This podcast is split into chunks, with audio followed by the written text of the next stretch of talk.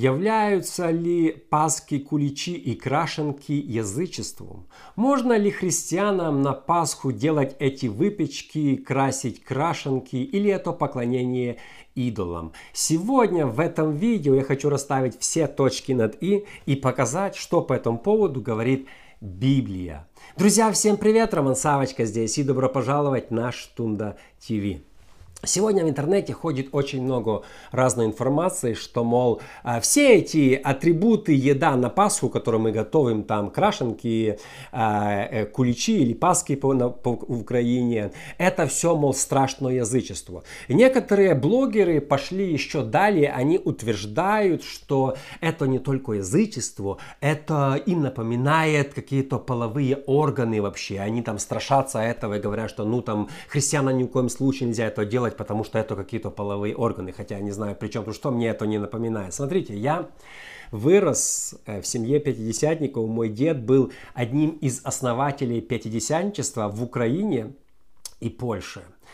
У нас на Пасху мы пекли э, паски, красили лук, брали и красили э, яйца, а потом э, делали разные компоты, салаты. Это было просто еда, мы это кушали. Мы не носили, как православные, там святить в церковь еду, мы просто кушали, готовили и наслаждались. Это был праздник. Мы не видели в этом абсолютно ничего э, плохого. Э, но сегодня, в последнее время, наверное, нескольких пару лет, когда появился интернет, появилось много грамотея в интернете, которые начинают рассказывать, что вы заблуждались. Это все оказывается страшное язычество и страшный грех. Некоторые даже проклинают людей, которые это делают и посылают их в ад. Мол, если ты будешь печь там э, каравай, ты будешь печь какую-то паску, э, ты неверующий, потому что такой страшнющий просто э, грех. Во-первых, нету вообще документальных подтверждений, что тысячу лет назад язычники пекли паски и красили э, э яйца. Такого нету. Э, уже тысячу лет э, христианства в Украине. Ну, не было тогда документов. Ну, нету ни одного документа с печатью, что это так было. Но это все просто бред сивой кобылы. Понимаете, кто-то придумал, остальные повторяют. Нету вообще документально. Все, кто вам говорят, они просто на ходу придумывают. Где-то я читал в интернете. Во-вторых, хорошо, во-вторых, припустим, припустим, что, тысячу лет назад язычники все-таки занимались этим. А, там где-то в Украине, в других странах пекли э, какие-то там а, э, паски, э, красили яйца, и этим они поклонялись, приносили каким-то идолам. Припустим. Но если они это делали, то мы сегодня это не делаем. Понимаете? А если язычники пекли картошку, толкли ее, и кушали эту картошку или приносили ее идолам. Означает ли это, что сегодня мы не, име, не можем кушать толченую картошку? Или если они яблоки приносили идолам, означает ли это, что нельзя кушать яблоки? Кстати, очень часто фрукты приносили идолам э, во, во многих религиях. Означает ли это, что мы не можем кушать какие-то фрукты, потому что кто-то однажды это делал? Например, если э, я вам скажу, что айфоном многие люди делают плохие вещи, снимают там порнографию, смотрят порнографию, поэтому не имеешь права пользоваться айфоном. Ты скажешь, ну так я своим ничего плохого айфоном не делаю. Если кто-то что-то сделал плохое своим, то и твой тоже грешный. Понимаете, логика какая? Мы же, как христиане, не несем наши выпечки на поклонение каким-то идолам. Мы спекли, помолились, искушали, и забыли, и точка. Какое это язычество? Это какой-то нонсенс люди просто нам несут. В Израиле а, евреи поклонялись корове тысячу лет.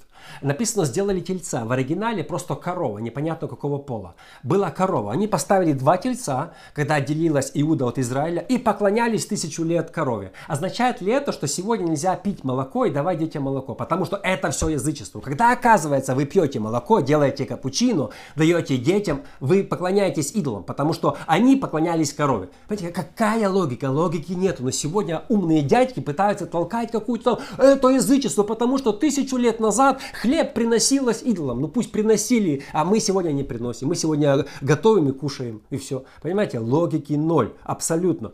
А, а, вот это сейчас следующее.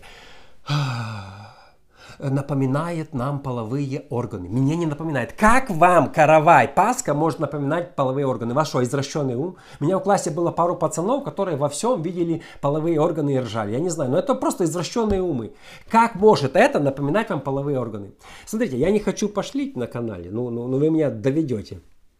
А, а, все-таки скажу, смотрите, сегодня, если вы пойдете в магазин, вам много что может напоминать половые органы, понимаете?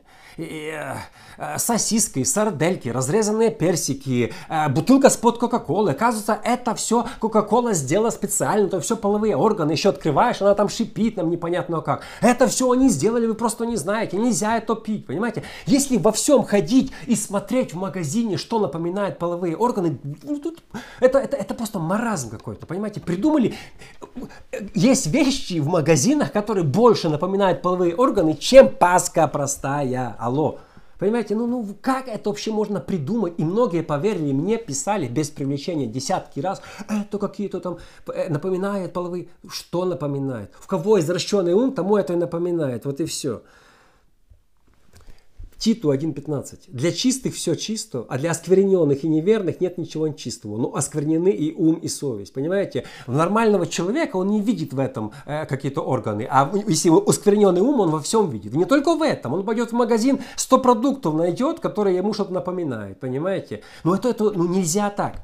Нельзя просто извращенец и все. Он для него э, этот Биг э, Мак в Макдональдсе с посыпкой будет напоминать э, половые органы, понимаете? Потому что тоже это Макдональдс придумал посыпку. Зачем он ее там придумал? Да можно же без посыпки делать. Ну, ну, ну, нет слов просто. Потом христиане удивляются, что нас сектантами обзывают. Э, к неверующим некоторые пристают, «А ты знаешь, что нельзя кушать Пасху. А почему нельзя? Ну потому что это язычество, ты будешь поклоняться идолам, когда ты будешь кушать эту Пасху. Тебе все в порядке? Ты, ты, ты, ты вообще соображаешь, что ты говоришь? Это просто хлеб, который взял, скушал, запил водой и, и забылся. Не, если ты будешь кушать это, это нельзя. А вот ту хлеб такой можно квадратный, а круглый нельзя. Ну, ну, логики ноль. Поэтому не удивляйтесь, что вас называют сектантами. Потому что если ты так считаешь, ты есть сектант самый настоящий. Проблема многих христиан, что они э, то, что есть грехом, не называют грехом, а что не является грехом, они называют грехом. Иисус это ясно сказал. Марка 7, 18, 19. Он сказал им, неужели и вы так непонятливы, непонятливы, недоходчивы или тупые? Ну, неужели не доходит? Иисус сказал, неужели не разумеете, еще раз, что ничто, ничто, я не знаю, как это вам сказать, чтобы это было понятно, ничто, ничто извне входящий в человека не может осквернить его, потому что не в сердце входит, а в чрево, и выходит вон, и очищается всякая пища. Сходил в туалет и забылся. Понимаете? Иисус сам сказал, что ничто, что входит в тебя, ни яблоки, ни паски, ни крашенки, они не могут тебя осквернить, только слова твои тебя оскверняют, когда ты ругаешься со своей женой, или на детей кричишь, или материшь других. Вот это тебя оскверняет. То, что ты кушаешь, Иисус сказал, ничто. Ну, ну прошло 2000 лет, многие люди до сих пор не понимают значения слова ничто. Им нужно объяснять, что ни сало, ни другие вещи, которые сегодня много, у, там, это не может тебя осквернить, если ты христианин. Только если ты сам оскверненный, но тебя осквернит. Вот и все. Что здесь непонятно? Колоссянам 2.16. Итак, никто да не осуждает вас за пищу, за питье и за какой-нибудь праздник или новомесячье или субботу. Вот за субботой тоже многие как пристанут, понимаете, как смола до штанов. И начинают а то, а вы празднуете. Вы не... Да никто вас не осуждает. Прочитайте вы колоссянам за пищу и питье, за крашенки, куличи. Пусть никто вас не осуждает. А все, кто осуждает, осуждают сами себя. Никто не говорит, что нужно кушать. Хочешь, кушай, хочешь, не кушай. Я не бегаю, никому не говорю, а ты спек а, а, кулич? Не спек, грешник. Но эти все время бегают, а вы спекли, вы там нельзя, вы там это. Хочешь печешь, хочешь не печешь. Но не приставай к другим, как вегетарианцы. Знаете, если он не ест мясо, он будет ходить на каждом этом, а я не ем, а я не ем. Ну просто себе не ешь и все. Вот это постоянно нужно, а я хочу всем рассказать. Себе вот, вот расскажи и все какую еду можно кушать, а какую нельзя. Библия дает три правила. Я сейчас объясню. Только три вида еды нельзя кушать и три вида питья нельзя пить. И все. Все остальное можно. Первое. То, что приносит интоксикацию. Почему нельзя кушать и пить а, там разные вещи? Например, почему нельзя пить вино? Почему нельзя пить водку? Потому что это влияет на ваш мозг. Знаете, что я заметил? Какой нонсенс, парадокс? Те, которые выступают против крашенок, э, пьют вино. Так вино тебе в голову вставляет. Алло, гараж. Оно тебе в голову вставляет, понимаете? Э, приносит грешные мысли, блудные, развратные. А Пасху съел, сходил в туалет и забылся. Не забудь смыть за собой, понимаете? Ну, то есть, ну, ну, ну, ну, ну, мне просто нету слов. А, вот это грех. Все, что несет интоксикацию, это грех. И многие сегодня уже там вино не можно, то не, нельзя. Все, что несет интоксикацию, влияет на твои мысли, делает их блудными, это грех. Второе. Все, что отравленное, нельзя. Все, что несет отраву для твоего тела, тоже нельзя. Ни пить, ни, ни, ни кушать, ничего. Например, почему мы выступаем против курения? Оно отравляет твое тело. Много еды вредной. Когда она вредит, ее нельзя кушать. Наркотики, разные другие вещи. Все, что несет отраву. А где в Библии написано, что нельзя курить? Вот нельзя курить, потому что он несет отраву. Все, что несет отраву, это нельзя. И третье, что имеет кровь. Гематоген, кровянка, удавленный кролик. Все, что, потому что Библия об этом ясно говорит. Все, что имеет кровь, это третье. Все. Все остальное просто вперед, понимаете? Не нужно к этому цепляться. Смотрите, э, во времена Павла были люди, которые тоже выступали против еды. Когда Павел делал крашенки или делал а, паски, многие там начинали фарисеи кричать. Павел однажды разошелся. Он разошелся больше, чем я. 1 Тимофея 4.1. Дух же ясно говорит, что в последнее время отступят некоторые от веры, внимая духам обольстителям и учениям бесовским. Павел называет следующий стих, что кто будет это говорить, это учение бесовское запрещающим вступать в брак и употреблять в пищу, что Бог сотворил, дабы верные, познавшие истину, вкушали с благодарением. Если кто-то вам запрещает что-то кушать, Павел говорит, это духи бесовские и обольстительные. Друзья, это не я говорю, это Павел говорит. И прочитайте сами 1 Тимофея, 4 глава, с 1 5 стих. Говорит, это э, подступительные духи, обольстительные и учения бесовские, запрещающие. Если кто-то запрещает кушать пшеницу, которую створил Бог, это учение бесовское, так говорит Павел.